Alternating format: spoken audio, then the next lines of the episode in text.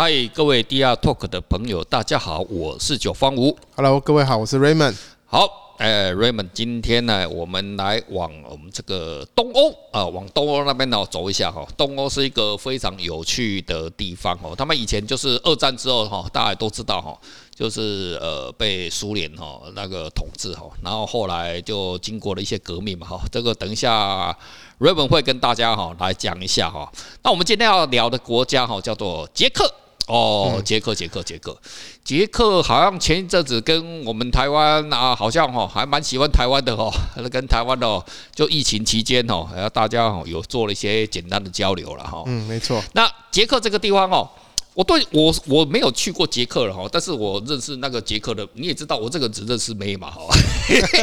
我跟到捷克的妹哦，又结下哈不解之缘哦。这个要从哦我去那个罗浮宫哦做展览哦。那卢浮宫展览就什么？卢浮宫展览那在巴黎嘛，哈啊，巴黎呢，我们就展览的时候，那平常也是闲闲没事干的，跑去那个什么圣母院啊，圣母院哦被烧掉了哈。前一阵子那个总统在那墓前哦，不晓得见到哪边了，这个我不知道了哈。但是哦，在圣母院的前面那边哦，就是大家很多各国的观光客哈来到那个地方。那我们当然也是观光客嘛，哈，但我去那边，但是哦，我在巴黎哦是非常小心的，为什么？巴黎哦，那个扒手哦，一样哦，扒手跟那个马德里哦，西班牙马德里首都一样哦，够贼了哈。那我就很小心。那你你人人家扒手是怎么扒你？看你是不是观光客嘛，对不对？所以哦，你知道我这个人哦，对视觉哦非常敏感，所以呢，我就是一定要什么，把自己哦伪装成什么，自己不是观光客。所以哦。我再去，不管我去那个呃德国一样，德国柏林，柏林那也是一样啊。奇怪，每个首都哦，那个时候扒手特别多。可是哦，台湾首都哦，那个那个台北哦，没没有扒手哦，我不晓得为什么哦。呃，高雄比较多了哦。六合夜市现在六合夜市也挂了没？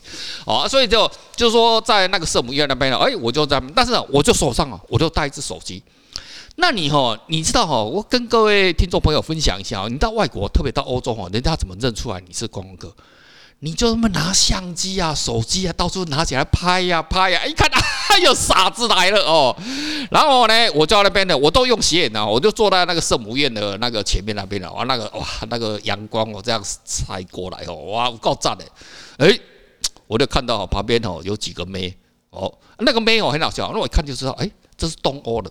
要捷克的，你知道吗？你又知道是捷克，真的是捷克。我想一看，你看哦，我们东方人啊，你看我们这种呃台湾的、中国的，或者是韩国、日本的，你知道欧那个欧洲人是看不出来，他分不清楚的。不然瑞本，你分得清楚日本人跟那个韩国人是不一样吗？讲话就会对对对，不能讲。你看外表有没有办法分？有点难度，还是可以的，还是有办法分。其实他们是两个都是那个蒙古族的后裔哦，但是年纪也是可以分得出来。哎，贴给了哈，看那个体格。可是你知道哈，像我们这种，你知道我们去那个欧洲，我天哪，这个不，他都差不多。他后来我就去研究，看那个头发，还有看那个肤色，然后肤色，然后看那个那个眼睛。眼睛可以分得出来，现在都有瞳孔变色片，头发都可以染颜色更难。对的，但是扒手没有嘛？扒手这为什么今天他就没有那么有钱嘛？哈，然后扒扒手为什么捷克真的是就一看就知道是捷克了？然后啊，那个捷克没有，这很好玩哦。那个早上我最记得是大概九点半，他们就上班了，一队哦。然后就带四个这样排队，然后走过来，然后看到我们这种哦黄种人，他就你说那几个妹是扒手就对，全部都扒手，全部都早上就是他们就正常上。你知道巴黎的扒手非常棒，他们晚上六点一定准时下班。我跟你讲，晚上哦不像纽约，纽约你会抢的，对不对？我跟你讲，巴黎哦，没那么衰小的，他妈的晚上我们这个是哦日出而作，日落而息，六点哦就大家都喝红酒去了，没有人在当扒手了哦。所以哦巴黎哦晚上哦可能还比较安全的哦，要被扒的这个地方，然后。哦，他们都看到，那他们也认不，像你是他们也不晓得我们是什么人，你知道？他们走过来，他们第一个讲什么？我还要过来吗？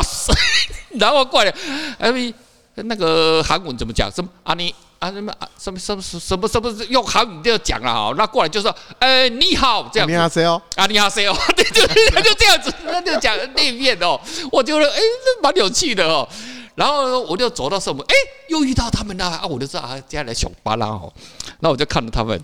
然后我就微笑，对他们微笑啊，因为我手上我就我什么我包包都没带我有带钱包，但是放在口袋里面，我就拿了一只手机啊，我也不能，我就用滑手机就坐在那边，那我就看那些妹，然后他没有开始看盯上那个猎物，然后猎物是谁？猎物就是那种从美国来，那看那个就乡下的，你知道，真卡郎，那个胖胖的，那你只要看到肥的哦，基本上就是美国人，不然就是那个那个奥地利，基本上就是这两个国家。然后我讲一哦，这一听啊，这个口音，这个美国人哦，然后他们盯上去，那我就看他们哎，过去，然后他们就开始他们做动作，然后冲过去就哐，就把那个手机干回来。然后我就对他们微笑，然后我还对他抛媚眼，然后那没人就对我抛媚眼，就这样那样的。我继续滑我的手机，我也不管哦。哎，我这样算不算知情不报啊？我这个有没有罪？不讲。等下等一下哦，吼，我跟你讲吼，那个巴黎哦，那个警察哦，我跟你讲他们，其实他们躲在那个后面那边在偷偷看，弄早底下看。然后那个哈雷还有马上我大概一千斤啊，嗯，冲过来，我五秒钟而已，要冲过来，哇，开始俩人啊，你知道不？嚯，好像哦，跟那个我们那个万华那个抓那个藏币的一样哦，来开始抓了，跟梅亚好像招美丽。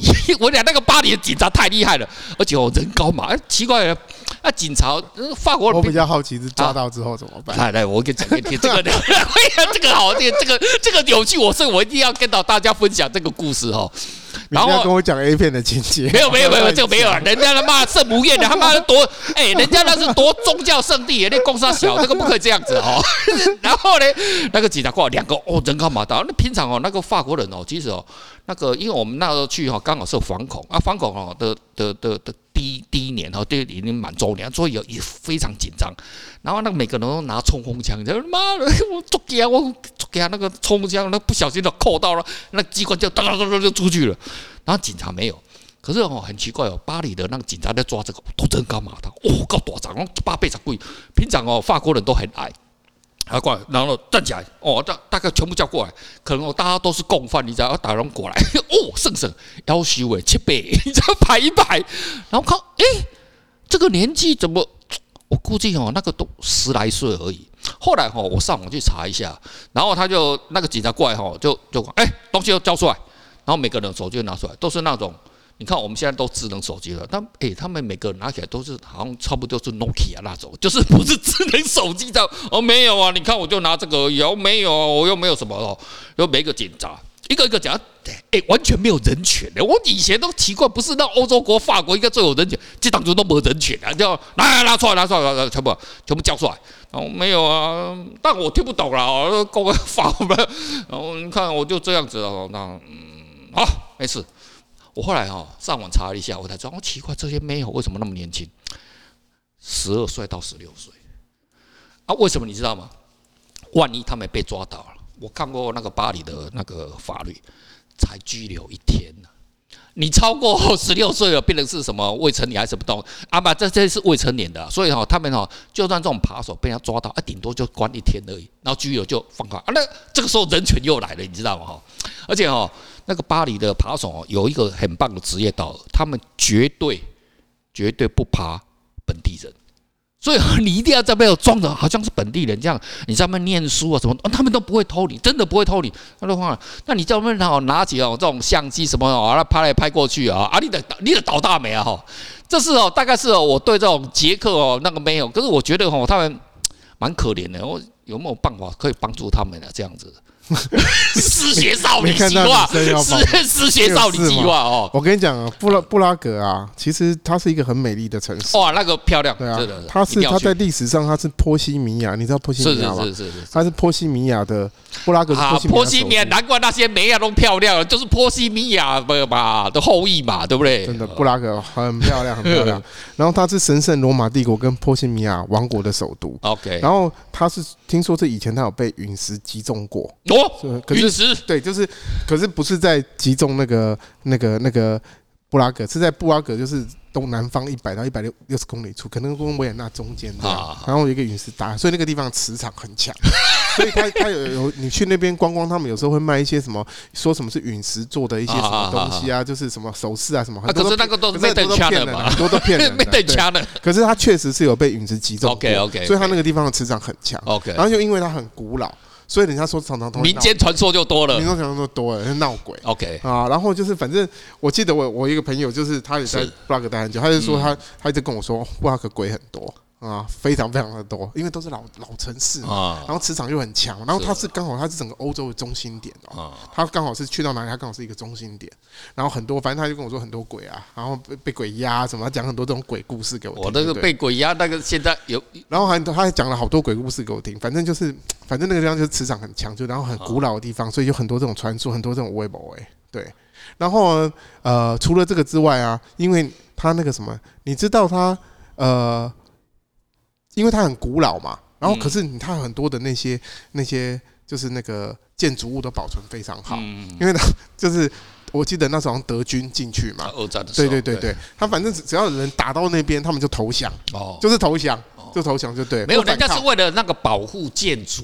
对啦，你这样说也对啦，死志气嘛，不要这样子抵抗嘛，对不对？对，那所以他们还蛮聪明的嘛。你看我们台湾的话，从来哦就要抵抗到底，不要硬碰硬，不要硬碰硬。所以他们你看他们的建筑都没有被摧毁过，就是二次大、一次大什么，他们都没被摧毁过，就是整个那个都保存的非常完美。所以你到人家说布拉格是很漂亮、漂亮的城市，一出去就好像在古代一样。它然后它有罗马式建筑、哥德式建筑、文艺复兴、巴洛克、洛可可，全部都有就对了。哦，就睡就睡呀，反正很漂亮的地方啊。然后另外还有一个，他们也是那个，他们在，他们以前是共产党在，是是是管的，就对。我记得他们好像一九四八年的时候，就是共产党夺权嘛，是啊。然后可是他们后来就是一九八九年，因为发生天鹅绒革命，但隔了四年之后，就是他们其实就是变多党制了，就是共产党就变成说他修改一些。章章程啊，这些东西就等于变成说不让没办法啊，对的，不没有没有一党独大，对，然后变成开放了，对，变成多党民主国家，对，所以他们就是他们好像有一个什么，就是呃脱离共产党，就是脱共，类似像这样，因为他们还是有共产党，是还是有，对，然后反正这个城市就是因为很古老嘛，你看欧洲的中心，然后很古老，所以自然而然它也是一个文化重镇。啊，他有一些很有名的人哦，比如说艺术最有名的就是木下啊，木下你知道吗？木下，我们待会来聊一聊木下。OK，然后另外音乐，他有一个德弗扎克，德弗札克啊，音乐你也很厉害啊。德弗扎克是做什么？他什么什么曲子？仲夏，他就也是一样啊，这个写了很多了，仲夏夜之梦，对对对，很多了，太多了，对对对，那个。我们九哥对音乐还很了解啊，然后另外还有一个他的文学也很厉害，他有一个出了名的作家叫做卡夫卡，就是写《变形记》这个。然后他所以他城市其实非常非常有文化，很有文化的地方，歌剧院、音乐厅、博物馆什么都很多。时间久了都是这样。对，就是有文化的地方，非常非常有文化的地方。然后，所以我们要聊一聊他最有名的艺术家。最有名一家就是我说的，就是那个木下，全世界很有名，所以人家只要提到那个什么，就会想，任何人只要提到杰克，就会想到那个木下，木下这个艺术家有没有在拍卖啊？有没有在拍卖？有啦，木下也是有在拍卖，都有啦，都有在拍卖。他是呃，其实他一开始他其实呃，他一开始他其实是。他一开始的时候，其实他他他是出生在捷克那个摩拉维亚地区，嗯，他出出生在那边。然后他小时候其实他很有歌唱天分，所以他的歌唱其实可以让他就是念到中学都没有问题。可是他又呃很爱画画啊，他就很爱画画，所以他就在他有做呢他就有在就从小就有在帮人家画那个什么，就是装饰物品啊，装饰，因为他们那时候装饰主义嘛，所以就画很多这些装饰装饰画这样。然后他就在画那个剧场，就是。就是剧团剧场有没有？那时候的剧场剧场的那些背景啊，背景那些画，以前没有输出嘛，所以他们都这样。以前没有摄影机。对对对，他没有那样，所以他们都要去画嘛。然后他就在那个剧场的设计公司工作，可是他其实他没有接触过正式的这个艺术教育，从来没有。自学的嘛，他是自学的。哇，厉害哦！啊，然后可是就用一场大一场大火嘛，他就。没有了这个工作，然后他就开始一样，就是做，就是自己接案子啊，这样。一九八三年，呃，一八八三年的时候，他受雇一个一个伯爵，哦，这个伯爵叫昆柏拉斯，这个伯爵，然后帮他画他城堡的壁画。那这个伯爵就很欣赏他，就花钱让他去念书啊，就让他去接受正式教育，到慕尼黑啊。然后呢，在一九呃一八一八八七年的时候，他到了巴黎。巴黎其实是最重要，因为他成名是在巴黎。你知道他怎么成名的吗？怎么说？他他怎么成名啊？就是他他那时候在那边一边读书嘛，然后一边就是帮杂志跟广告画这些插画哦。然后呢，刚好那个呃一八九四年的圣诞夜，就大家都回家过年了嘛，然后刚好就只有他在啊，所以东伯东伯郎啊春节啊，结果没想到他那时候就是临危受命，帮那个巴黎跟那时候最红的一个明星叫啊莎拉伯恩哈特哦画他的那个新年歌舞剧的海报。哦，那歌舞剧海报叫啊吉斯蒙达。啊吉斯蒙都画了海报，结果是这样。一下被所有巴黎人注意，就一下就红了，爆红，嗯。啊，然后他后来还得了那个什么，还被那个奥匈皇帝给他就是颁予那个骑士荣誉勋章，所以他其实是在巴黎红的，嗯，然后他才辗转又呃回到了布拉格。在那个时代，差不多都是巴黎红了，任何一个基础了，对，巴黎化，所有东西都要到巴黎去，对对，都在那边，所有人都在那边红，然后他就是在那边红起来的，对，然后从然后他又辗转又回到布拉格，可是他其实他他他算是，我觉得他其实是一个爱国的，非常爱国的一个一个艺术家。嗯，所以他那时候，他他那个时候，他那时候捷克独立了嘛，第一次战争之后就独立了嘛，然后他就帮这个国家设计邮票啊、钞票。哦，所以你看他一些邮票、一些钞票，你就可以看到他的一些作品的作品。对啊，所以他真的蛮厉害的。然后重点是他他想要完成一个很厉害、很厉害的一个作品，就是他有一个很有名的作品叫做斯啊斯拉夫史诗，他就在描绘这些斯拉夫人民的历史的一个很巨大、很巨大的绘画。哦，所以他在很年轻，他他就是，反正他就是画了这个画，就是他是基本上是一个非常爱国的一个非常非常爱国的一个艺术家。好像那个国家的哦，不管谁哦，那个爱国主义有打狼公，就是那个时代，就那个时代时代背景确实这样。对，然后那个时代呢，其实很有理想，因为你看那时候也是那个共产党就是崛起嘛，共产主义在全球那个，因为其实共产主义它其实是一个，它其实是一个呃，就是。它其实是一个乌托邦的概念，这样的一个理想主义。理想主义，它其实就推翻专制，然后对它其实是一个很理想、很理想的主义。对对对，然后全世界都是风潮嘛。然后他，你看他也是那时候也是有受这个影响，他就真的就是也是爱国啦，爱国这样。然后那我记得他，然后他到一九三零年末期的时候，就是那个法西斯，法西斯就是德国啦，法西斯主义开始。风起云涌的末期，嗯，然后那个什么一样嘛，就是那个那个他，反正他就因为那个德军就到了那个什么，到了那个那个布拉格嘛，然后他他他就被抓起来了，嗯，因为第一他是他有犹太的血统，哦，然后再来他那个斯拉夫史诗就被人家指责他是反动派，反动派。扣帽子扣水扣帽子嘛，然后就被逮捕起来，然 后就他就被逮捕，然后审问啊，一连串的审问啊，最后他就得了肺炎，肺炎不知道是真的假的啦，可是反正就是一连串这样，然后就是说，意思是说他得了肺炎，然后肺部感染就过世了嘛。啊，可是我在猜，可能是因为被严刑逼供啊，我觉得也不一定啊，那可能烟抽多了吧？哦，跟你一样，也有可能。哦，反正他也是蛮蛮有趣的，就是很专业。然后等他作品真的是他的作作品就是那种很装饰性的啊，我跟你讲，女生看的都超爱的。哇，那非常适合跟珠宝结合。那做版画什么东西，我看都是卖卖漂亮啊，对啊，卖到晕的。对对对对，就是我觉得他就是很适合做那种文创商品。哦，文创商品的。我记得那个 Adobe，你们不是有用那个 Adobe 软体吗？在修图啊那些。我记得 Adobe 有一年也有用他的那个什么，用他的作品哦来做哦来做广告什么东西，然后做他的那些各个各个系列的那个。对啊，哦，他真的是蛮蛮不错的。OK，好，我们这一期哦，捷克的时候稍微跟呃听众朋友讲到这边哦，那下一期的我有更精彩的哈，跟 Adobe 有关系的东西来跟大家做分享。OK，好，这一期我们就到这边为止。好，一样哈，也要听众朋友一定要帮我们做分享、按赞这样，按赞、分享、订阅我们的那个 Podcast。是 OK，好，拜拜。OK，谢谢，拜拜。